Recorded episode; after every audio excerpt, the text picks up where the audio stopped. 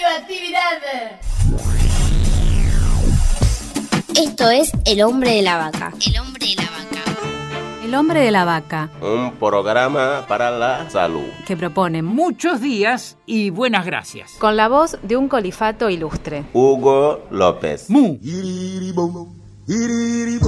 Hoy vamos a conversar con Norman Brisky, un actor, director, comediante, dramaturgo, en fin.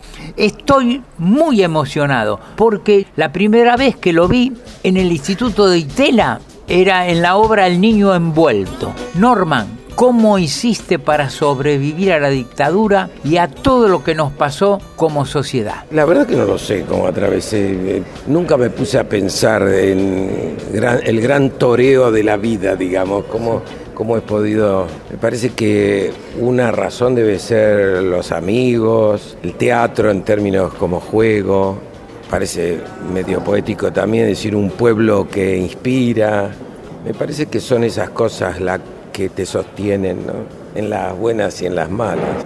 Muchas veces han sido momentos muy graves y muy serios. Ponerle alegría a la lucha, ¿no? Que no ser un amargo, porque sería imperdonable para todos los que sabemos que sin alegría no se puede cambiar nada, ¿no? Así que ha sido tan serio lo que pasó, son 30.000 compañeros que no están y, y los extrañamos, pero al mismo tiempo nos da, sí, mucha fuerza para seguirla, ¿no? No compromiso, sino ganas.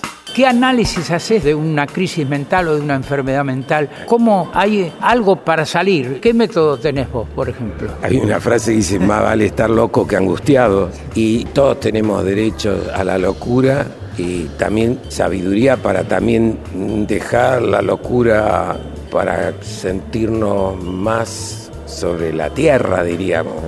Pero comprendo mucho, porque todo el juego del teatro siempre tiene una enorme conexión con lo irracional, con la locura.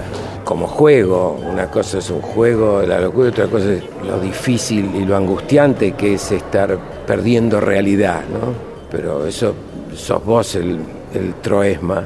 Yo lo admiro, sos un héroe de la vida. Muchas gracias, Norman. Una gran alegría tenerte en el hombre de la vaca. Gracias por tu magia. Gracias por los sueños. Hasta la próxima semana. Esto fue El hombre de la vaca. Por la aplicación de la ley de salud mental. Una producción de Cooperativa La Vaca. www.lavaca.org. Mu.